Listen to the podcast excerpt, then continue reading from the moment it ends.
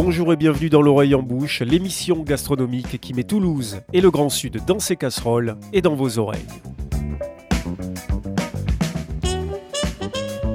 Pour cette ultime émission de l'année 2023, et alors que vous vous apprêtez sans doute à faire bombance au gré des tablés de réveillon, l'oreille en bouche vous propose, comme l'an passé, une sélection de quelques-uns des meilleurs moments de votre programme radiophonique culinaire. Alors, si l'année dernière nous avions concocté un best-of des cinq saisons écoulées depuis la création de l'oreille en bouche, nous avons opté cette fois-ci pour un best-of thématique autour de la Gascogne.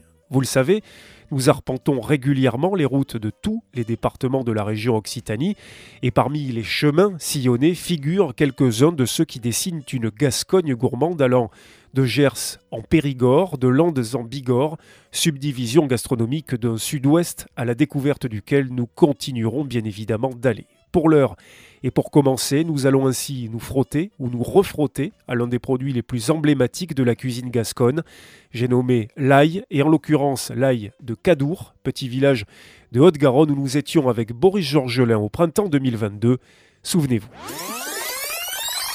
Nous sommes à Cadour en compagnie de deux producteurs d'ail violet de Cadour, Sébastien Topiac et Jean-Luc Cairel. On va prendre le temps de se donner quelques bonnes recettes des familles. Mais tout d'abord, une chose, euh, enfin une question que je me pose depuis euh, fort longtemps. On doit enlever le germe ou pas Tout le monde dit c'est indigeste, c'est pas bon, faut pas le laisser. Moi, je veux savoir si c'est une légende urbaine ou si c'est vrai. Qui me répond? C'est Jean-Luc qui me répond. Oui, le germe, il vaut mieux l'enlever. Au début, quand il est frais, là, on a besoin de l'enlever parce qu'on ne le voit pas. Puis vers le 15 septembre, là, il commence à vouloir pousser, disons. Et il faut enlever ce germe parce qu'il est un petit peu plus fort, quoi, disons. C'est un peu même indigeste. Euh, après, bon, il faut mieux l'enlever. Voilà. D'accord. Sébastien, pourquoi c'est indigeste? Mais le, germe, euh, c'est là où est-ce qu'il y a le plus de soufre, on va dire. Dans la, teneur à un soufre est, plus élevée dans le, dans le germe et ça a tendance à faire roter quoi. voilà, ah, C'est très concret. il vaut mieux l'enlever. Ça reproche, c'est ça, c'est ce que l'on dit. Euh, ça reproche très souvent. Ah oui, oui j'avais même une amie qui disait ça reproche et elle me disait si je mange trop d'ail le soir, je fais des cauchemars dans la nuit. Ça, c'est pas possible, je pense que c'est. elle peut oui. pas faire des, peut pas faire des cauchemars, plutôt. Euh, c'est aphrodisiaque a priori, alors je pense pas que c'était les ah. cauchemars qu'elle devait faire la nuit. C'est peut-être euh, le fait de potentiellement échanger ses fluides corporels avec moi qui lui faisait faire des cauchemars. Mais ça, c'est une autre histoire, Sébastien. Donc, on a parlé un peu tout à l'heure des apports importants de l'ail euh, en santé, mais là maintenant, on va se régaler. Miam, miam, miam. Euh, on le coupe, on le tranche, on les mince, on le presse. Qu'est-ce qu'on fait avec l'ail? Alors, vous, vous êtes un snob, Nicolas Rivière, évidemment. Vous avez mmh. votre petit mortier, oui, tu comprends. Non, mais alors déjà, ça se mange effectivement cru cuit, émincé, haché, pilé, écrasé. L'usage du mortier, qui est un outil encore une fois indispensable dans la plupart des cuisines, évidemment des cuisines du Grand Arc du Sud, permet d'en exhaler les parfums et la puissance. C'est-à-dire quand on le passe au mortier, là vraiment vous disiez tout à l'heure Sébastien qu'il a tendance à péter en bouche, si vous le passez au mortier, il pète encore plus en bouche. C'est vrai, ça, ça apporte cette force-là, ça, ça exalte l'ail qui n'en a pas forcément besoin, hein, naturellement. Oui, je, pense que ça, le, fait de l'écraser, c'est sûr qu'il doit, doit libérer totalement euh, sa, force et sa puissance, quoi, je dirais. Alors après, je, je, suis très mauvais cuisinier, je ne possède pas de mortier. il, va, vous fait culpabiliser avec son snowboard. comment vous, il faut que je mette dans ma liste de courses acheter un mortier. comment vous faites comment vous faites l'aioli alors si vous n'avez pas de mortier, Sébastien? L'aioli, ne me dites pas au thermomix. Euh, ouais, je, je, avec un presse, un pressail. Ouais, un pressail, ouais, un pressail, tout simplement, ouais, un pressail. Après, l'aioli, c'est très bon, hein, mais hum, je, je, suis plus moi, si vous voyez, de le par exemple, euh, quand on fait des grillades ou un truc comme ça, faire, vous voyez, à côté des tartines de pain grillé, frotter légèrement la gousse d'ail sur la tartine de, de pain grillé et, y mettre, vous voyez, un gazpacho de, de tomates ou des, des, petites tranches de tomates là à la saison c'est super bon, quoi. Je veux dire, un petit filet d'huile d'olive. Et on, voit Nicolas Rivière qui s'agite sur son siège ah parce bah que ça frottait à l'ail. Alors là, vous pouvez pas oui, faire mieux frotter à l'ail, c'est la base, c'est le, commencement. Exactement, le pain chinche euh, à l'ail. Et d'ailleurs, Joseph Delteil, encore une fois, la cuisine paléolithique en avait laissé euh, une trace euh, mémorable. Effectivement, le principe, c'est d'avoir du pain un peu rassis, du pain de campagne, de grosses tranche de, de pain de campagne. On vient donc frotter cette gousse d'ail. On n'a parfois même pas besoin de la peler. Et alors, Delteil racontait, et Vincent Pousson, à la suite, hein, dans le grand livre La cuisine de la Toupigna de Jean-Pierre Ziradakis à Bordeaux, disait Jusqu'à ce que vous ne sentiez plus que l'odeur de l'ail sur vos doigts. Vous passez l'intégralité de la gousse sur ce pain, effectivement un peu d'huile d'olive, et ça, ça sert à base de tout. Hein, on peut y mettre des anchois, plein de choses. Le grand répertoire espagnol, évidemment, s'en est, est emparé. Mais ouais, la frotter à l'ail, ça, c'est le début, c'est la base, les fondements. Quand on est venu, on a pris euh, volontairement, on est venu de Toulouse, on a pris euh, les petites routes dans cette belle campagne. Et là, d'un seul coup, Nicolas Rivière, dans une de ses envolées lyriques, il dit Mais c'était quand la dernière fois que tu as mangé un tourin hein? Qui fait encore du tourin au restaurant? Voilà, il s'emportait. Euh, c'est quoi le tourin, Nicolas, et pourquoi ça manque? Alors, le tourin, il en existe. Et Jean-Luc va nous en parler après. de multiples versions, mais il faut préciser que le principe c'est une soupe euh, qui est aujourd'hui un peu tombée en désuétude, alors qu'elle fut très très appréciée aussi bien euh, chez nous que dans toute la péninsule ibérique et encore une fois euh, dans l'arc méditerranéen. Vous prenez par exemple une douzaine de gousses que vous épluchez, que vous pouvez écraser avec la lame d'un couteau, comme ça vous appuyez, hein, vous les faites euh, éclater. Vous les faites revenir dans un peu d'huile ou de la graisse d'oie. Il ne faut pas les faire roussir. Le principe, c'est de ne pas pousser la cuisson jusqu'à ce qu'elle roussisse. Une fois que c'est fait, vous versez un litre et demi d'eau, sel, poivre. Et puis si vous avez du bouillon, vous pouvez un bouillon de poule, de poulet, vous pouvez euh, en rajouter. Un bouquet garni ou de la sauge. Vous laissez cuire ça, euh, vous laissez cuire le bouillon, le début du tour, une vingtaine de minutes, à frémissement, hein, pas davantage. À côté de ça, vous cassez donc trois œufs, vous séparez les blancs des jaunes, vous versez le blanc dans le bouillon et vous donnez un tour de cuillère ou de, ou de fourchette. À côté de cela, vous battez les jaunes, vous y ajoutez un petit peu de vinaigre, vous délayez avec deux cuillères du tourin qui est en préparation, vous retirez du feu, vous retirez le bouquet garni, et puis vous sortez la soupe, vous mettez le jaune dans le tourin, et là vous pouvez euh, passer à table. Waouh Alors il y en a évidemment plusieurs versions. Mais hein, Jean-Luc l'air pas, espanté. euh, là, là, c'est un peu notre, notre, notre façon de faire, oui, voilà, mais très, très bien expliqué, quoi, disons. Voilà, mais, euh, cadeau, c'est pareil, avec la graisse d'oie surtout, et l'ail, est- l'ail écrasé, comme il dit, écrasé, juste écrasé, et la graisse d'oie, le bon bouillon, et, et puis le, le, le jaune d'œuf à la fin, les, les œufs dans la fin, quoi, pour faire lier en plus la graisse, ça récupère peu la graisse. Voilà, ça sert à ça. On a vu que Sébastien tout à l'heure a adoré à la frotter à l'ail. Alors vous, euh, une autre recette euh, qui vous plaît pas mal, Jean-Luc, La recette, c'est le poulet, le poulet cadurcien avec euh, le- l'ail en robe de chambre autour. Vous mettez des gousses d'ail, un, poulet, un bon poulet cadurcien et des gousses d'ail sans les peler, cuits euh, dans le jus du poulet. Ah, vous avez noté quelque chose euh, pendant la chanson tout à l'heure, euh, quand il est cru, quand il est cuit euh, C'était quoi la Ah formule c'est l'ail violet de Cadour, c'est le plus piquant quand il est cru et le plus sucré quand il est Hmm. cuit. Et pour rebondir sur ce que vous disiez, sur ce que vous disiez tous les deux à propos du poulet, on ne conçoit pas un poulet qui ne soit pas escorté de grains d'ail. Sébastien, ça, vous en avez jamais mangé Mais c'est un sacrilège de faire un poulet sans ail ou un rôti même, je dirais, sans ail. Alors, Eh oui. il y, a- il y a deux écoles. Il y en a qui piquent l'ail dans le rôti et il y en a qui tout simplement vous expliquent qu'il faut surtout pas piquer l'ail euh, dans le rôti parce que ça, je vais pas dire que ça contamine, mais c'est tellement fort que ça, ça donne un goût d'ail au rôti. Alors, il y en a qui aiment, C'est aiment encore pas. mieux le lendemain, euh, Mais- toute la viande a le goût d'ail. Mais par contre, c'est sûr que de l'ail en chemise dans le jus de cuisson, euh, alors là, c'est c'est- presque un dessert. Ah, j'ai envie de saucer dessert. là. Euh, Nicolas, vous souhaitiez aussi nous parler de l'aïade. C'est quoi l'aïade Ah Ben, L'aïade, c'est une préparation qui était euh, très très courante, notamment au Moyen Âge dans la région euh, toulousaine, mais aussi euh, dans l'Albigeois. Alors là, le principe, c'est d'avoir un mortier. je me tourne vers vous. Décidément, je vais le commander de suite. Les ventes de mortier vont exploser après l'émission. de piler dedans euh, une vingtaine de cerneaux euh, de noix, une quinzaine de gousses d'ail, un petit peu de mie de pain. Au cours de ce travail, vous incorporez 3 ou 4 cuillères d'eau pour obtenir une espèce de, de pâte un petit peu euh, homogène. Vous ajoutez du sel, du poivre, vous tournez avec le pilon.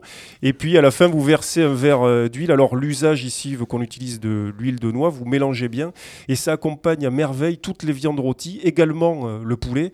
Ça on voit du goût. hein, Et le- 15, là 15 aussi, là, là, y a- 15, Nicolas. non, mais parce que je donne les quantités. D'ailleurs, Pour une- 12? Une précision. Non, c'est toujours pour 6. En Ah. général, les recettes, c'est toujours pour 6 les quantités, mais vous le faites un peu C'est à bien de le dire à la 89e émission. Au Vous- fait, tout ce qu'on vous dit depuis 4 ans, c'est pour, c'est pour 6. Vous le faites, vous le faites toujours un petit peu euh, à Ouais. façon abistodenas, hein, euh, Ouais. comme, comme on dit. Et puis vous pouvez là aussi y ajouter un petit peu de bouillon de viande euh, ou de volaille. Et dans ce cas, ça devient une véritable soupe. Il y a une, une autre variante dans le dans le Périgord que l'on nomme beurre de Gascogne, qui est en fait une préparation de la même famille, mais l'ail est cuit, alors que là, euh, dans la préparation que je viens de vous indiquer, il est cru. Et puis vous ajoutez un petit peu de graisse d'oie, hein, parce que ça nous manquait depuis 5, euh, 5 ou 10 minutes. Et ça, par exemple, ça peut assaisonner parfaitement bien les haricots ou même quelques champignons que vous aurez grillés à la cheminée. Et à propos de Périgord, que j'avais donc brièvement évoqué lors de cette émission consacrée à l'ail, nous nous y étions rendus quelques mois plus tard pour nous intéresser à l'un de ces trésors, non pas la célèbre truffe, mais la noix du Périgord. Retour donc au village de Martel, dans le Lot, à quelques kilomètres de Souillac, au moulin de Castagnier. On va continuer de, parler cuisine autour de la noix et de l'huile de noix avec vous, Adrien Castagnier. Euh, oui, l'ai-je bien descendu? Adrien Castagnier, c'est facile pourtant. Mais également avec notre chef et chroniqueuse Laila Aouba, qui ne pouvait pas être en direct avec nous ici à Martel. C'est la raison pour laquelle, Nicolas Rivière, vous l'avez bigophoné en cette émission. Oui, Laila, qui, euh, dans les cuisines du restaurant Le Soleil à Savigny-les-Beaunes, en Bourgogne, utilise notamment les noix et l'huile de noix de Philippe Maillard, producteur euh, basé à côté de, de Souillac. Je voulais tout simplement savoir quel est ou quels sont les usages que Laïla fait des noix et de l'huile de noix lorsqu'elle est au fourneau, on l'écoute. La, plupart du temps, c'est pour accompagner euh, des salades, notamment euh, les endives, noix, ça va trop bien ensemble. Et ce que je fais, c'est que vu qu'on reçoit les, noix de Souillac, on les ouvre, euh, enfin Lola casse les noix et je, les torréfie en fait souvent juste avec une pointe de sel et je me prépare mon ma petite boîte de noix prête à venir donner du croquant. La salade d'endives avec des agrumes parce que c'est la saison. Donc endive, agrumes, noix. On peut avoir un petit peu de ricotta ou quelque chose, une, base un peu euh, lactose qui va aller aussi avec. Et euh, en parlant de base lactose, bah, du coup, il y a un plat qu'on fait en ce moment. Enfin, un plat, c'est une petite assiette de bar à vin. C'est un chèvre frais que l'on sert avec une, euh, une cuillère de miel de sarrasin et de l'huile de noix de ce même producteur en fait, avec des noix torréfiées au-dessus du chèvre, avec une pointe de sel encore pour euh, venir un peu, euh, enfin sublimer un peu plus euh, le côté miel, sucre, noix. En fait, on a vraiment ça fait un, ça fait, ça monte, ça descend dans les saveurs, c'est assez intéressant. Oui, on peut imaginer qu'on a un plat tout en douceur comme ça entre la fraîcheur du, fromage de chèvre, effectivement la rondeur bien évidemment euh, du miel et puis, euh, et puis ce côté enveloppant aussi quand même de, l'huile de noix bien évidemment. Euh. Oui, et ça me, ça me rappelle un autre plat aussi qui, qui est de saison en ce moment, c'est de faire des, je pense que tout le monde peut le faire chez, chez soi, c'est des brocolis à la vapeur. Et donc en fait, on met, on met un, peu de sel sur les brocolis, on les cuit à la vapeur euh, légèrement, enfin on garde encore euh, côté la texture du brocoli. Et à la sortie en fait de la cuisson, on zeste ou on met un jus de citron et de l'huile de noix aussi et avec des noix. L'association est très belle aussi, la noix et les brocolis, ou euh, les choux de Bruxelles. Et vous disiez, Laïla, que les noix, vous les torréfiez. Qu'est-ce que ça apporte, cette, cette torréfaction des noix? Ben, En fait, étant donné qu'on ne pèle pas la petite peau, en fait, ça fait ça ramène un petit euh, le côté fumé en fait sur l'extérieur de la noix et on garde la noix fraîche. Donc c'est intéressant. Et pour revenir sur l'huile de noix, donc vous l'avez dit, qui s'utilise essentiellement en salade parce que c'est une huile qui est quand même puissante en goût, qu'on pourrait peut-être un petit peu comparer à l'huile de sésame par exemple. C'est une huile qu'il faut vraiment savoir utiliser, doser, euh, voilà, en faire un usage parfois peut-être parcimonieux. Oui, exactement. Donc le chèvre qui va amener une acidité aussi, la fraîcheur l'acidité, et puis le, le, miel. Et sur un plat, par exemple, si on veut assaisonner avec de l'huile de noix, il faudrait du jus de citron, effectivement, pour venir un peu contrebalancer cette force. Et ne pas, ne pas, on va pas arroser comme on le ferait avec de, de l'huile d'olive, effectivement. Est-ce que c'est une huile qui peut s'utiliser dans un autre usage que celui des salades ou de l'assaisonnement au sens général Est-ce qu'on peut un petit peu cuisiner avec et essayer de s'amuser à, la travailler quoi? Je ne sais pas trop si on peut la cuisiner en termes de, chauffe, en fait, de la chauffer. Ça, je ne, saurais pas dire, mais je ne pense pas. Par contre, on pourrait, tout comme l'huile de sésame, l'utiliser pour des bases de sauce, en fait. Et du coup, on peut imaginer qu'on fasse, en fait, euh, par exemple, une, euh, on va faire un pesto de noix et ben on pourrait imaginer de mettre un petit peu d'huile de noix. Donc je pense en condiment, ça pourrait marcher. En cuisson, je ne saurais pas dire vraiment. Par contre, l'huile de sésame, je sais qu'on peut l'utiliser en cuisson. Enfin, les Japonais l'utilisent en, chauffe, enfin la font chauffer aussi. C'est l'une des, des fois où on regrette de ne pas avoir de caméra parce qu'Adrien Castagnier, notre invité, regardez, écoutez religieusement. On pouvait lire. Alors non, parce qu'on ne se connaît pas suffisamment pour euh, pouvoir défricher, euh, déchiffrer pardon, vos expressions faciales, mais vous étiez particulièrement concentré. Alors il y a plusieurs questions. Doum est-ce qu'on peut chauffer euh, l'huile de noix? Alors déjà, je veux revenir sur. Euh, non, non, non. Genre, il a pris des notes dans sa tête. Non, c'est très très bien euh, ce qu'elle dit sur les noix qu'a fait torréfier. Nous, on utilise beaucoup ces noix. Ça, vous prenez des cerneaux de noix et vous les faites juste chauffer au four. Vous les faites, juste, pardon, excusez-moi. Vous prenez vos noix et vous les faites juste chauffer au four. Et en fait, ça donne un, un twist à tous vos plats. C'est-à-dire que vous arrivez, vous faites griller un poisson à la poêle tranquillement, une mousseline, on en quoi? On est en plein mois de décembre, du pané, vous mettez des noix torréfiées dessus, ça, ça relève tout, c'est génial. L'huile de noix ne se sert pas que pour les salades. Et moi, j'aime bien avec du vinaigre de vin. Je préfère vraiment avec du vinaigre de vin parce que je trouve que chaque fois, quand on met deux choses de à peu près de la même région, parce qu'ici il y a quand même plus de vinaigre de vin que de citron à ce jour, peut-être pas dans le futur, ça va bien ensemble. Après, elle peut s'utiliser à chaud, mais en fait pas tellement, faut pas faire chauffer. C'est-à-dire que ma grand-mère, elle avait ça devant les mains, donc elle cuisinait euh, certaines choses à l'huile de noix, mais ça marche pas. À plus de 100 degrés, ça marche pas. Par contre, des petits poissons, des tout petits cétos, vous mettez dans la farine, bah, juste deux petites secondes et vous faites saisir tout doucement parce que c'est à moins de 100 degrés à l'huile de noix. Je vous promets que ça me tarde euh, de la rencontrer, de lui faire goûter avec grand plaisir. Mais, euh, mais sinon, c'est très bien ce qu'elle dit. Le rendez-vous est pris, Adrien Castagnier, Nicolas Rivière. Dans la première partie de l'émission, vous avez évoqué évidemment les salades, hein, l'assaisonnement, l'huile de noix. C'est vrai que sur des salades de caractère, roquettes, pissenlit, etc., l'huile de noix, c'est quand même le combo euh, presque idéal, peut-être plus que l'huile d'olive. Hein, euh, en fait, moi, je, trouve honnêtement, alors parce que je, dans mon cursus, je suis quand même restaurateur et j'ai fait les hôtelier, je trouve qu'il y a des huiles pour les saisons. Et il faudrait aussi suivre ça. C'est-à-dire que l'huile d'olive l'hiver, je trouve qu'elle n'a pas forcément d'intérêt. C'est mon avis. Par l'huile de noix l'hiver, qu'est-ce que c'est bon Avec du butternut rôti et tout, à dernier moment, dans un velouté, vous mettez au dernier moment un coup d'huile de noix, ça assaisonne tout. Une belle viande, même une viande grillée, vous faites une viande grillée entre copains, il en reste le lendemain, boum, un petit coup d'huile de noix dessus, je vous promets que là, ça va, ça va, ça, ça, ça, ne peut que plaire quoi. Et même avec le fromage en assaisonnement, il y a une recette assez connue ici, c'est la cocotte de rocamadour. C'est-à-dire que c'est une crème épaisse, une mascarpone, un petit rocamadour au four à 180 degrés, des noix dessus, et à la fin on met un peu d'huile de noix. Et ça, je pareil, c'est la star des apéritifs. Et pour faire un clin d'œil à nos amis qui vivent dans le Dauphiné, c'est vrai que les lyonnaiseries, par exemple, ou toutes les charcuteries un petit peu chaudes ou tièdes peuvent se, se servir, s'assaisonner avec une belle moutarde, une belle huile de noix. C'est vrai que là aussi, ça compose un couple, un couple relativement parfait. C'est un véritable condiment, bon pour la santé, bon pour. Enfin, je, j'aimerais vraiment qu'elle soit plus présente encore sur les tables. Et elle est assez. On, a cette chance qu'avec notre petit moulin. D'ailleurs, je, rebondis aussi sur euh, Monsieur Maillard, qui est un très bon client à nous et qui fait d'excellents produits parce que c'est nous qui lui faisons l'huile et les noix qu'il nous apportent sont top.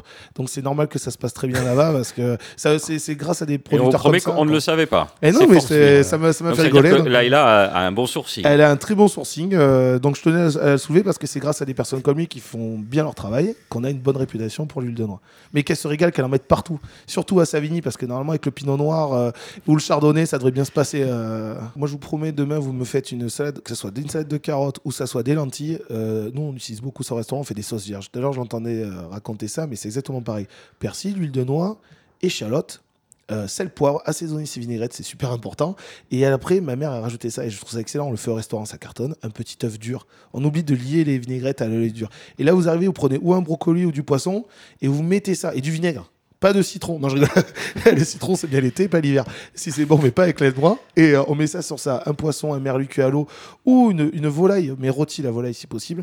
Et vous arrosez. Et là, c'est que du bonheur. Allez, il est temps de faire une première pause musicale dans ce best-of gascon de l'oreille en bouche. On se retrouve juste après ça.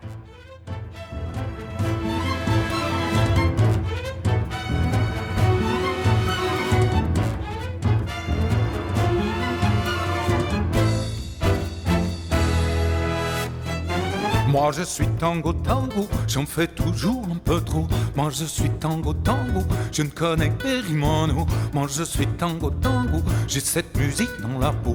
Moi je suis tango tango, elle me glace jusqu'aux os.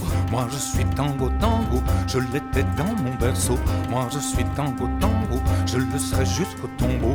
Moi je suis tango tango, toutes les femmes sont des roseaux. Moi je suis tango tango, que je dans un sanglot. Moi je suis tango tango j'en fais toujours un peu trop. Moi je suis tango tango, je ne connais que des rimonos.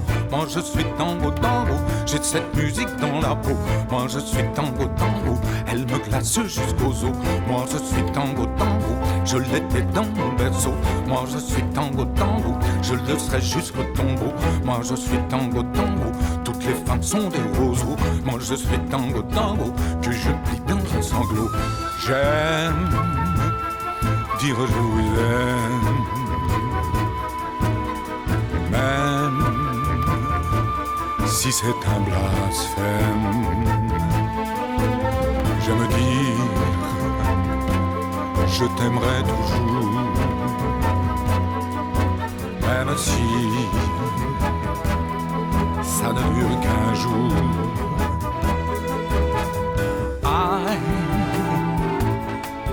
Mi corazón, lágrimas de bandoneón. Y yo te seré siempre fiel, como lo soy a Carlos Gardel. Moi je suis tango tango, j'en fais toujours un peu trop. Moi je suis tango tango, je ne connais que des. Moi je suis tango tango, j'ai cette musique dans la peau. Moi je suis tango tango, elle me glace jusqu'aux os. Moi je suis tango tango, je l'étais dans mon berceau. Moi je suis tango tango, je le serai jusqu'au tombeau. Moi je suis tango tango, toutes les femmes sont des roseaux. Moi je suis tango tango, que je plie dans un sanglot. Moi je suis tango tango, j'en fais toujours un peu trop. Moi je suis tango tango.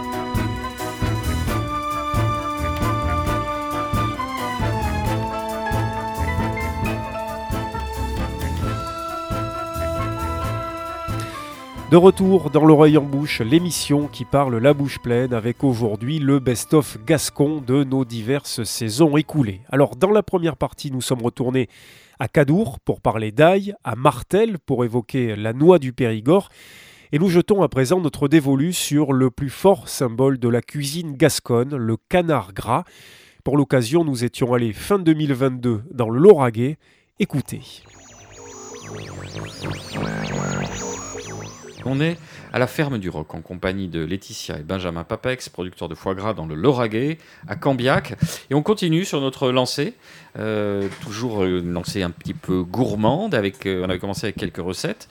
Et euh, Nicolas, vous nous avez sorti des, de votre livre de cuisine de grand-mère des trucs un peu improbables et tellement bons sur le papier. Ah, C'est pas tellement des recettes qui sortent d'un livre de grand-mère, mais d'un livre de Jean-Baptiste Thivot qui s'appelle Le Grand Livre du Canard Gras, sorti il y a une dizaine d'années aux éditions Marabout, et qui passait en revue euh, évidemment euh, énormément de recettes autour du foie gras et autour du canard gras. Et avant d'en égrener euh, une petite poignée, je voulais vous demander, vous, Laetitia et Benjamin, quelles, les- quelles étaient les façons euh, de cuisiner le, le foie gras que vous préférez, euh, que vous préférez pratiquer tous les deux? Ben, pour être honnête, c'est vrai que euh, Euh, de mi-cuit, euh, de mi-cuit de, de façon tristement souvent, traditionnelle. Ouais, c'est vrai que. salé poivré. Après, on est quand même de gros amateurs de truffes. hein. Ouais. Si on a l'occasion d'avoir une belle truffe, euh, il y a de grandes chances qu'on la mette dans le foie. Et avec le foie cru, vous, juste euh, un petit aller-retour à la poêle, Benjamin. Ouais, euh, un petit aller-retour Ouais. à la poêle sur une bonne viande. euh, voilà. Après, nous, on a plus tendance à faire poêler du mi-cuit quand même Ouais. à, à la maison. Bizarrement. Parce que c'est vrai qu'il est déjà dégraissé. Bon, il y a plus ce côté euh, gras, un petit peu Alors ça c'est intéressant, je l'ai jamais fait. Donc euh, Ouais. c'est une bonne astuce ça. Euh, pourquoi tristement traditionnel, Benjamin? Il Bah, n'y a rien pas- de triste dans la Non, tradition non, non, vraiment pas. Mais c'est vrai, c'est vrai que bon, voilà, c'est sel, poivre, une cuisson assez, euh, assez tradie, quoi. C'est, euh, j'ai- j'aime bien, euh, disons, par, euh, par des formations professionnelles, c'est vrai que j'aime bien avoir la possibilité de goûter tous les arômes du foie gras, voilà, qui, peut, Mm. qui peut décupler de façon naturelle. Est-ce que ça exige une technique différente d'utiliser, de poêler en tout cas du, du mi-cuit euh, Oh. ou une façon, de- une façon de le lancer dans la poêle? Euh, Est-ce qu'il faut une poêle chaude? Est-ce qu'il faut un départ à froid, etc. Non, justement, il est déjà stabilisé. Ouais. Donc vous n'avez pas besoin, euh, avec du foie frais, on va avoir tendance des fois à le congeler pour avoir euh, un choc thermique qui va éviter la fonte des graisses, euh, ce genre de choses. Et puis un foie qui, qui va être bien rosé, malgré tout, il garde vachement de graisse, donc il, il peut être vite écœurant. Euh, le poêlé, euh, avec du mi-cuit, ben, ça reste un mi-cuit réchauffé. Donc à partir de là, on a un produit qui est euh, déjà dégraissé et qui a toutes les valeurs gustatives. Donc, euh, et, Et- puis on peut l'oublier un petit peu, c'est pas grave, euh, ça reste, Donc com- ça combien, de reste temps, simple. combien de temps sur chaque face à peu près euh, Euh, à, à l'œil, à partir du moment où il récupère une texture deux fois poêlée, euh, c'est Mm. c'est bon. Ouais, 2 à 3 minutes à peu Ouais, près. voilà, c'est ça. Ouais. Donc il faut rester attentif. Alors Nicolas, je m'étais trompé, donc c'est pas des recettes de grand-mère, c'est des recettes d'experts. On m'avait fait un œil noir de ce monsieur chez Marabout, Par laquelle vous souhaitez qu'on commence le euh, pot-au-feu, évidemment. Oui, parce que c'est vrai qu'on on n'a pas forcément le réflexe hein, de mettre euh, du foie gras euh, dans du pot-au-feu, mais ça donne une recette qui est extrêmement goûteuse. Pour ça, il vous faut ben, un lobe de foie gras, une carcasse de canard, deux oignons, trois navets. Six carottes, six topinambours, hein, ça c'est la version un peu légumes anciens, et puis six pommes de terre, un poireau, une garniture aromatique. Je vous donne évidemment euh, toutes ces proportions pour des recettes pour six personnes qui sont le standard euh, qu'on utilise. Vous lancez le pot-au-feu comme vous le feriez d'un pot-au-feu euh, classique avec de la viande de bœuf ou de veau euh, par exemple, mais vous mettez la carcasse de canard dedans et vous laissez cuire à petit bouillon pendant environ 45 minutes. Vous retirez la carcasse, vous filtrez la moitié du bouillon, vous taillez le lobe de foie gras en six tranches, puisque on est six autour de la table, et vous faites pocher 5 minutes ces tranches de foie gras dans le bouillon. Au moment de passer à table, vous versez le bouillon dans les assiettes, les légumes par-dessus, et puis vous posez les tranches de foie gras, un petit peu de fleur de sel, un tour de moulin à poivre, et vous avez une version quand même extrêmement suave et goûteuse, encore une fois, Ouais, euh, de, Mm. préparer, euh, de préparer le foie gras. Vous êtes en train de, de titiller euh, l'ancien maigre qui sommeille en moi. Ça me donne faim tout ça. Alors, et, et- et- et ce, ce- ce tatin de navet caramélisé? Alors ça, c'est une recette qu'on peut éventuellement destiner davantage à une entrée. Alors, bah, c'est une tarte tatin, tout simplement, de navet sur laquelle on va venir poser du foie gras cru qu'on aura euh, poêlé. Donc pour ça, il vous faut bah, une pâte feuilletée, une douzaine euh, de petits navets à peu près, 40 grammes de miel, 40 grammes de graisse de canard, un lobe évidemment de foie gras cru, et puis 10 centilitres de jus de canard que vous aurez pu faire sur la base d'un bouillon, d'une carcasse que vous aurez fait Oui, de réduire, la recette etc., bien sûr. etc. Vous épluchez les navets que vous coupez en rondelles et vous les faites colorer dans une poêle bien chaude avec une partie de la graisse euh, de canard, ou d'oie d'ailleurs. Dans une casserole à part, vous mélangez le jus de canard et le miel que vous faites réchauffer. Et puis ensuite, dans un moule à tarte, vous versez le caramel réduit avec le jus, vous disposez les rondelles de navet, vous recouvrez avec la pâte euh, feuilletée, donc comme pour une tatin euh, traditionnelle, et vous enfournez 20 minutes à 200 degrés. Pendant ce temps, vous taillez encore une fois le lobe de foie gras en six tranches, vous le faites colorer sur les deux faces, vous réservez une minute sur du papier absorbant et puis vous disposez sur la tarte tatin que vous aurez donc démoulée et retournée et puis vous servez là encore avec euh, une pincée de fleur de sel et un peu de encore une fois un tour de moulin à poivre. Ah, vous très nous bon. gâtez, Nicolas Rivière. Dernière recette, ce fameux foie gras, mais cette fois-ci, euh, on l'associe à, à du vin. Voilà, et là il est braisé. Donc ça c'est une recette qui est extrêmement puissante en goût, vous allez le voir. Encore une fois, pour 6 personnes, un lobe de foie gras, 50 centilitres de vin de Cahors. Dis de Cahors parce que c'est la recette que le lotois Jean-Baptiste Thivot euh, nous conseille, mais vous pouvez le faire avec d'autres vins rouges. Ça pourrait être par exemple du Fronton proche de chez nous, du Madiran si on est dans le Gers, ou en tout cas du côté des Hautes-Pyrénées également. 3 carottes, un oignon, 30 centilitres de graisse de canard. Dans une cocotte, là on passe à quelque chose d'un peu plus costaud. C'est vrai que déjà avant, c'était léger. Vous faites, vous Entre le miel et, la- et le foie gras. là vous laissez, vous laissez le lobe euh, entier va, moi, et vous le faites colorer. et vous faites donc colorer le lobe de foie gras, puis vous le réservez dans l'excédent de graisse qu'il a rendu. Vous faites suer les carottes et l'oignon. Vous ajoutez le vin, vous donnez un coup d'ébullition, vous versez le jus de canard et puis là vous laissez réduire à feu doux pendant à peu près 30 minutes. Ça va vous donner une consistance assez sirupeuse, assez dense, un petit peu comme le jus réduit euh, d'une daube. Pendant ce temps-là, dans le reste de la graisse de canard et dans une sauteuse, vous faites euh, suer 3 grappes de raisin blanc. hein, c'est ce qui va donner un petit peu à la fois d'acidité et de sucrosité, un petit peu de fraîcheur à ce plat. Et puis 5 minutes avant de servir, vous faites cuire le lobe que vous avez donc euh, un peu saisi.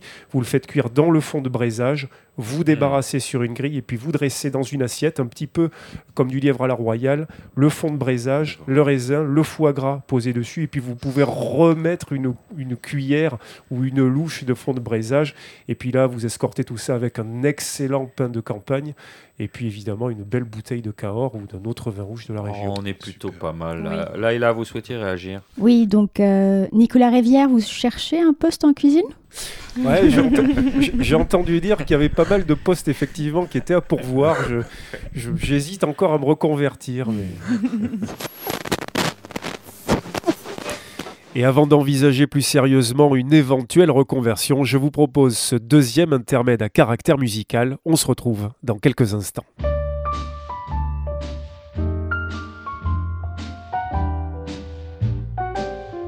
It's very clear our love is here to stay. Not for a year,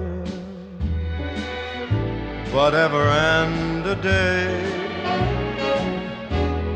The radio and the telephone and the movies that we know may just be passing fancies and in time may go. But oh, my dear, our love is here to stay. Together we're going a long, long way. In time, the Rockies may crumble, Gibraltar may tumble. They're only made of clay, but our love is here to stay.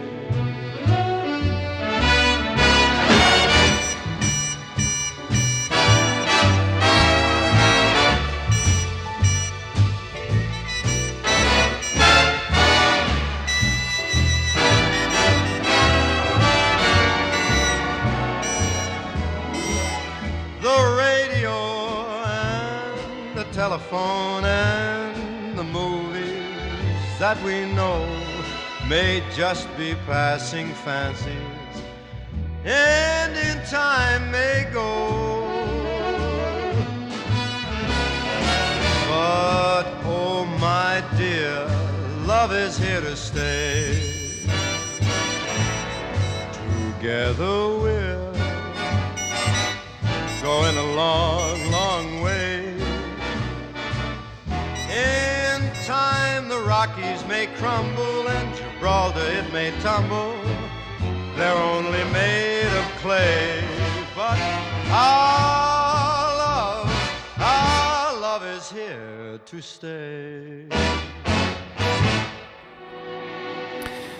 Vous êtes toujours à l'écoute de L'oreille en bouche, l'émission gastronomique qui met Toulouse et le Grand Sud dans ses casseroles et dans vos oreilles. Nous poursuivons notre best-of gascon pour cette dernière livraison de l'année 2023.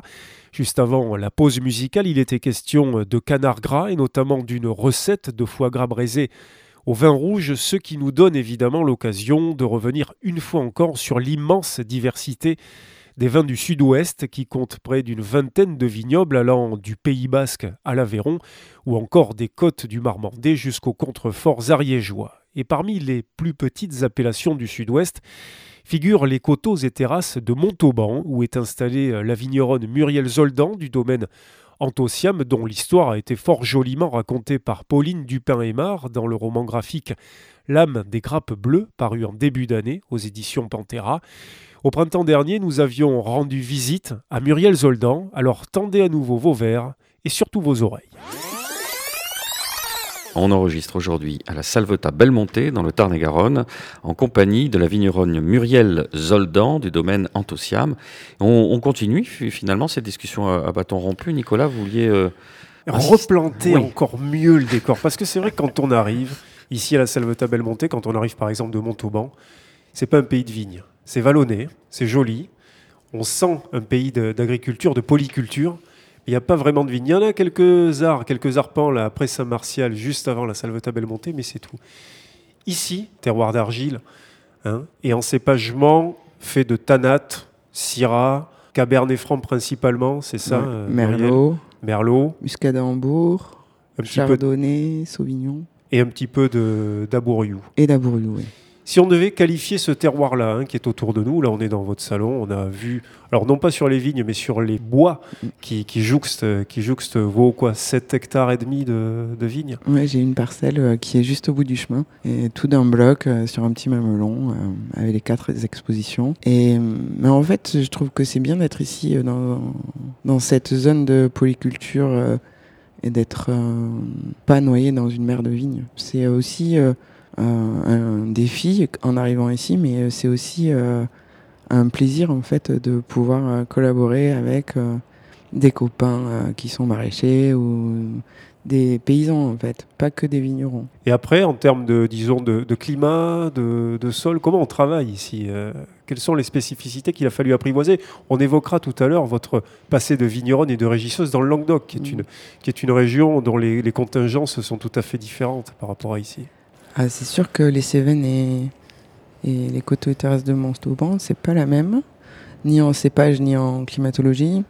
Après, le, la chose que j'ai trouvée la plus difficile, c'était de ne plus avoir de vignes en gobelet et d'apprendre euh, toute cette rigueur du palissage, euh, de tout ce travail. euh, Alors, c'est des techniques, on l'explique pour, pour ça. En fait, les vignes ici, euh, c'est des vignes à port retombant, donc euh, on est obligé de mettre des piquets et euh, d'avoir des vignes qui sont conduites avec des fils, euh, contrairement à des régions euh, comme le Languedoc euh, ou, ou d'autres régions C'est finger in the nose. Il y a, Bah, y a moins d'efforts. Il y a, ben ouais, il y a déjà pas tout le travail manuel de palissage.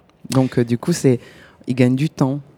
Muriel, vous ne partez pas d'une page blanche. hein. Les vignes qui sont les vôtres aujourd'hui, vous ne les avez pas plantées, vous les avez récupérées. Quelqu'un faisait du vin auparavant euh, ici. Le domaine était euh, converti en bio. hein. Vous, Mhm. vous avez prolongé cette, cette démarche.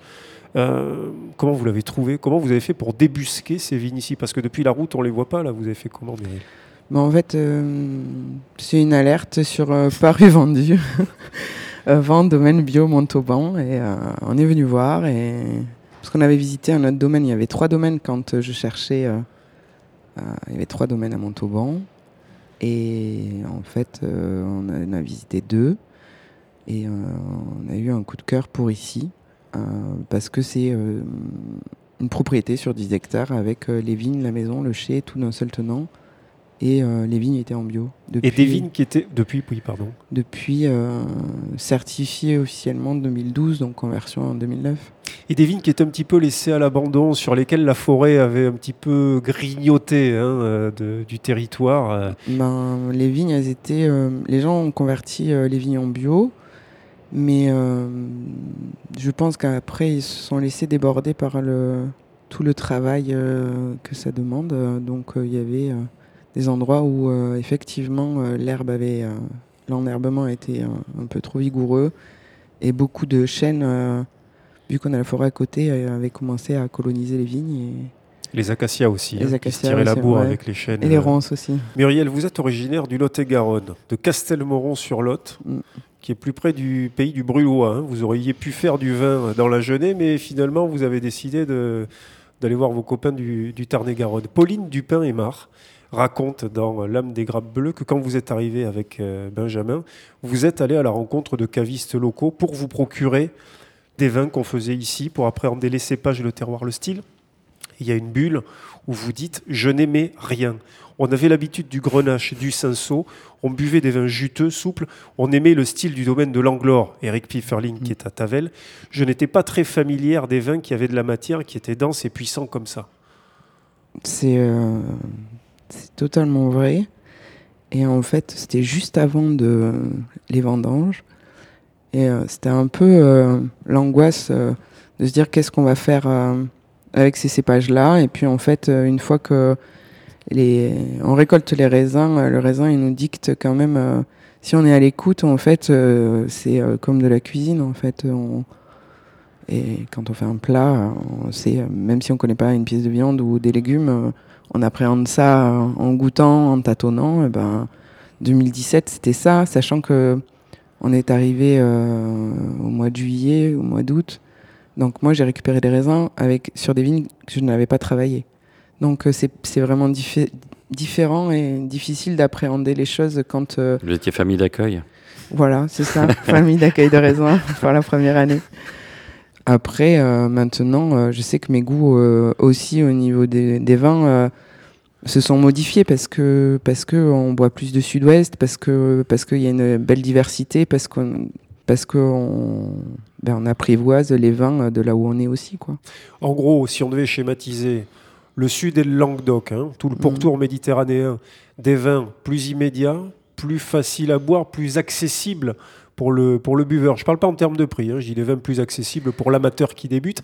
Ici, des vins qui demandent euh, un peu plus de temps parce que peut-être plus austère, moins affriolant, moins séducteur. Si on devait résumer les, ces deux catégories, cette ligne de frontière entre bah, la- la- la- la- la- le, oui, le sud-ouest et le sud-est, l'Aquitaine et le Languedoc, Mhm. euh, Oui, en même temps, dans le Languedoc, il y a quand même euh, des gens en Pic Saint-Loup ou dans Thérèse du Larzac qui font des vins euh, puissants et concentrés euh, avec euh, des Carignans, des Mourvèdres. euh. donc, euh, je pense que tout- dans toutes les régions, il y a des vins puissants, euh, mais la majorité de ce qui se fait quand même euh, dans le Languedoc, c'est euh, plutôt des vins euh, d'été, quoi. Des vins à boire assez rapidement.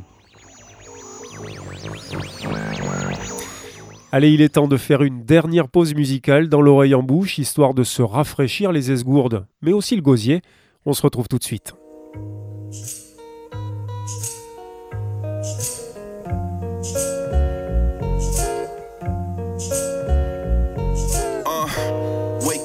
Coffee in the English muffin. Hit the shower, get the sex from last night off. Sunrise peeking through all of the windows. Sade for the vibes and the instrumentals. Wash my back and I'll wash yours. Be careful stepping out on the marble floor. Writing love notes on the foggy mirrors. Started just to fuck but turned to something serious. If you get hooked, will you change? They saying all good things don't stay the same. Uh, I wouldn't trade this moment for the fame. Uh, all my Virgil shit in Helmet Lane. Uh, brush my teeth and put my chain on. Get dressed, stay drippy like a rainstorm. Let me leave so I can try to make it back by dawn. I would hate to make it back to find out you're gone, gone, gone. Baby, there's no lie. I wouldn't make you cry. I wouldn't make you cry, girl. No, no, I wouldn't make you cry, girl.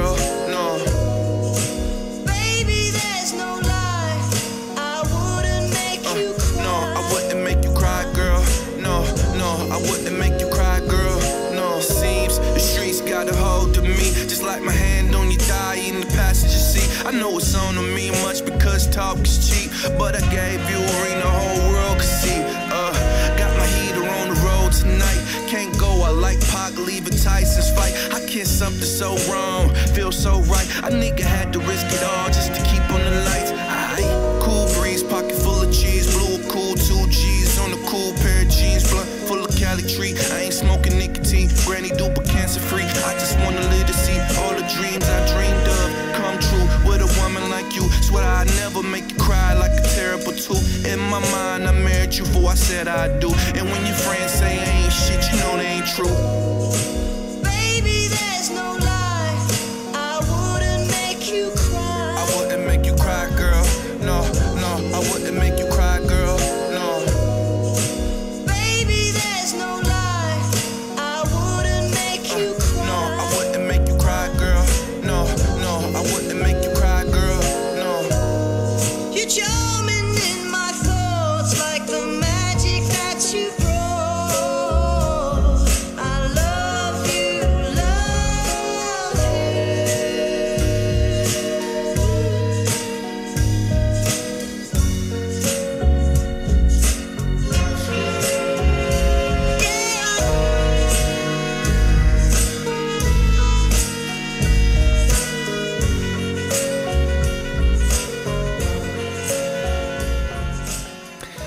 De retour dans l'oreille en bouche, l'émission qui parle encore et toujours la bouche pleine. C'est la dernière partie de notre best-of Gascon pour cette fin d'année 2023.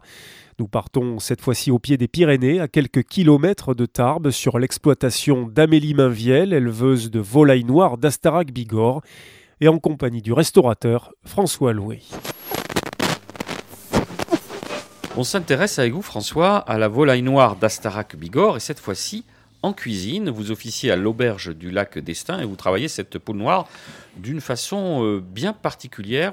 Je me suis laissé dire que vous la désossez, vous la farcissez, la bougresse. Oui, alors euh, on prend le temps de désosser euh, nos volailles pour pouvoir après les farcir. Donc, bon, nous, nous sommes également éleveurs de, de porc noir de Bigorre, donc on la farcit au porc noir de Bigorre. Comme ça, on fait une vraie poule gasconne. On peut aussi la faire euh, avec, avec d'autres farces, hein, avec une, farce au veau, par exemple, pour ceux qui mangeraient euh, pas trop de, de porc. hein. On, peut la, on peut la faire avec une farce de légumes ou de champignons, mais nous, on fait au nord de Bigorre. C'est cuit en basse température, donc euh, le principe de la basse température, c'est que ça cuit très longuement. Euh, ça permet à, à la viande de pas euh, de pas perdre euh, son jus et de trop s'assécher. Donc c'est aussi par là quand je dis qu'il faut mettre du temps. Qu'est-ce qu'on entend par euh, basse température?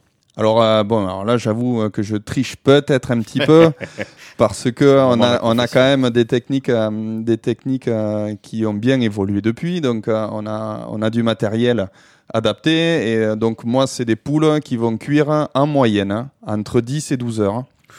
Ah oui. Avec des fours, avec des sondes, hein, ni plus ni moins à des températures, donc on va être sur du 110 degrés pendant 10-12 heures, et après ça va être euh, remonté en température, snacké dans un four à braise pour donner le goût, euh, le goût du bois et, euh, de la cuisson bon, au barbecue pour parler simplement. Quoi. Est-ce que vous faites des poules au bouillon, c'est-à-dire des poules au pot dans la version traditionnelle et, mythique ici, on va en parler de ce plat patrimonial Voilà, est-ce qu'une poule de, allez, combien 2,5 kg, c'est ça? Qui arrive un, moins. peu, un petit peu moins. petit Bon, si, elle est, si elle est un peu plus que grassouillette, comme le disait Boris tout à l'heure, allez, on va, on va lui donner entre 2 kg et 2,5 kg. Elle arrive dans votre cuisine, elle passe au bouillon directement. euh, comment ça se passe, euh, François Louis La, la poule au pot la plus simple du monde, euh, ça reste des carottes, des navets euh, et du céleri. Et, et après, dans les, dans les quelques recettes authentiques, il y en a qui mettaient un morceau de jambon pour donner du goût au bouillon. Et voilà. Et euh, maintenant, on est, euh, on rajoute, on va, certains vont rajouter de la patate, d'autres vont, euh, vont la préparer avec du riz et ainsi de suite. Donc, c'est chacun a un petit peu sa recette. C'est vrai que faire un petit concours de poule au pot un jour, ce serait rigolo, pour un peu comme les confréries des garbures. Mais, mais Ouais, ça, après, pour nos amis béarnais qui sont d'ailleurs sont pas très loin de cette enclave là. La poule au pot finalement, c'est un pot au feu, C'est à peu de choses près, c'est exactement euh, ça. fait fait avec de la poule. Marie Rouanet dans son ouvrage La cuisine amoureuse, courtoise et occitane. Alors elle, elle a des racines qui sont plutôt languedociennes, mais elle donne une, une recette de, de poule au pot. Alors déjà, elle dit la poule par définition, c'est la vieillesse. Hein, donc elle, elle est une poule de l'an, pour elle, c'est une vierge, une jeunette. Il lui faut des poules de deux ans minimum. Et d'ailleurs, vous en, euh, vous en commercialisez dans la filière Amélie euh, Mainviel des poules qui ont deux ans. Des poules de réforme, c'est comme cela que, l'on Oui, dit Exactement. Euh, nous avons l'avantage dans cette filière, enfin nous l'avons construit comme ça, d'être complètement autonome. Nous avons donc des éleveurs qui euh, élèvent des poules pour la reproduction, qui sont mélangées aux coques et qui pendant trois ans pondent des œufs qui servent à faire naître les poussins. Donc nous avons notre propre couvoir où nous faisons naître les poussins. Euh, et ces poules, donc arrivées à l'âge de trois ans, euh, nous les vendons en poules au pot euh, de réforme, en poules de réforme. Voilà, donc Marie Rouanet peut en cuisiner. Elle dit elle est cousue sur sa farce, ficelée. La vieille poule est confiée à un courbouillon complet. Elle appelle complet le courbouillon qui est composé d'oignons, girofle, laurier, thym, bon évidemment poireaux, céleri, carottes, navets, ce que l'on retrouve effectivement dans toute recette du pot-au-feu. Sel de mer, elle rajoute aussi une tomate en saison et puis évidemment tout cela va cuire pendant plusieurs heures. Alors, il y a un débat, est-ce qu'on met la poule dans le bouillon d'abord avec les légumes? Est-ce qu'on la fait démarrer à bouillon chaud ou à bouillon froid? François Loué, qu'est-ce qu'on fait? Et qu'est-ce que l'une ou l'autre des deux méthodes apporte ou pas euh, à la recette de la poule au pot? Alors déjà, je suis content parce que pour le coup, je suis à la radio et, et puis on va pas me taper dessus. Donc, euh, on va donner les deux, euh, les deux versions. Avant, donc euh, dans les temps anciens, on avait tendance à faire le bouillon avant. Donc, on mettait à cuire nos légumes, on faisait, on mettait un petit bout de, de lard, on mettait plein de choses pour donner du goût au bouillon, et on mettait la poule après pour qu'elle cuise dans ce bouillon et que, et que tout s'imprègne, pour ainsi dire. Le bémol de ce process, c'est que les légumes sont forcément, euh, pour donner le terme, on va dire, en surcuisson, voire, euh, voire euh, décomposés. Et, euh, mais en même temps, c'est ce qui donne, euh, à titre personnel, je trouve son côté plus qu'authentique au pot-au-feu, euh, parce que, euh, parce que voilà. Maintenant, cuisine moderne, euh, et puis euh, tendance des saveurs, on va dire. hein, euh, les, les techniques font que on va plonger la poule dans le dans l'eau froide. On va la laisser cuire une heure et demie dedans. On l'écume. on va l'écumer, bien sûr. hein, L'écume fait partie de, du process. Ensuite, on va la sortir. On va mettre euh, les légumes dedans euh, pour leur faire un petit peu de place quand même.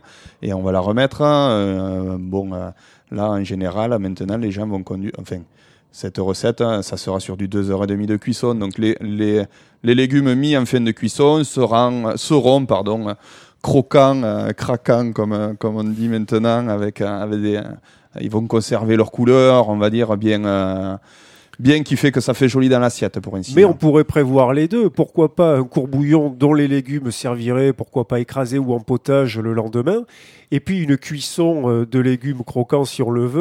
euh, allez, quoi, 45 minutes au grand max. On une peut l'envisager. C'est, une euh, demi- tout à une fait demi-heure- possible. Une demi-heure avant. Ce qui constitue quand même l'une des spécificités de la poule au pot, c'est aussi sa farce. Donc vous avez dit, on corse un peu le bouillon, on lui donne son caractère un petit peu cochon, hein, en y Mhm. mettant un vieux talon de jambon. On euh, peut. Et puis alors là, la farce, quand même, pareil, hein, il, faut du, il faut du noir de Bigorre, il Ah, faut, il faut du noir de Bigorre. Après, euh, Là, il y a le il y en a beaucoup qui la, farce, à- qui la farce au veau aussi, pour avoir une farce un peu plus fine. La- le béaba et la base, surtout à ne pas oublier, c'est qu'il faut quand même mettre les abats. Et voilà, foie de volaille. euh, Euh, donc les foies de volaille, le, cœur, le hache, le gésier, on met tout dedans. Euh, parce que c'est ce qui va quand même donner ce, ce côté puissant à, à cette farce. Après, euh, euh, nous, à titre personnel, ça s'arrête là avec du sel et du poivre. voilà, une petite pointe d'armagnac parce que, Évidemment. parce que voilà, il faut quand même ce qu'il faut. On est dans l'enclave, hein, Voilà. faut leur montrer. Quoi. Mais, euh, mais après, euh, ça, reste, ça reste comme ça le plus simple. Quoi. De, la bonne farce, de la bonne viande, euh, les abats et un sel, poivre, armagnac terminé. ça, ça, c'est, c'est notre recette à nous. Voilà, et c'est donc sur ces recommandations culinaires que s'achève ce best-of gascon de l'oreille en bouche. C'est fini pour aujourd'hui, mais aussi pour l'année 2023. Merci de nous avoir suivis. Je vous rappelle que cette émission est coproduite et diffusée par l'homme qui a vu l'homme qui a vu l'ours, Radio Radio, Radio Radio Plus et Radio Terre. Vous pouvez nous retrouver sur notre compte Instagram, notre page Facebook, nous réécouter sur radio-radio-toulouse.net et toutes les plateformes de streaming. On se retrouve l'an prochain avec une équipe au complet. Et d'ici là, portez-vous bien.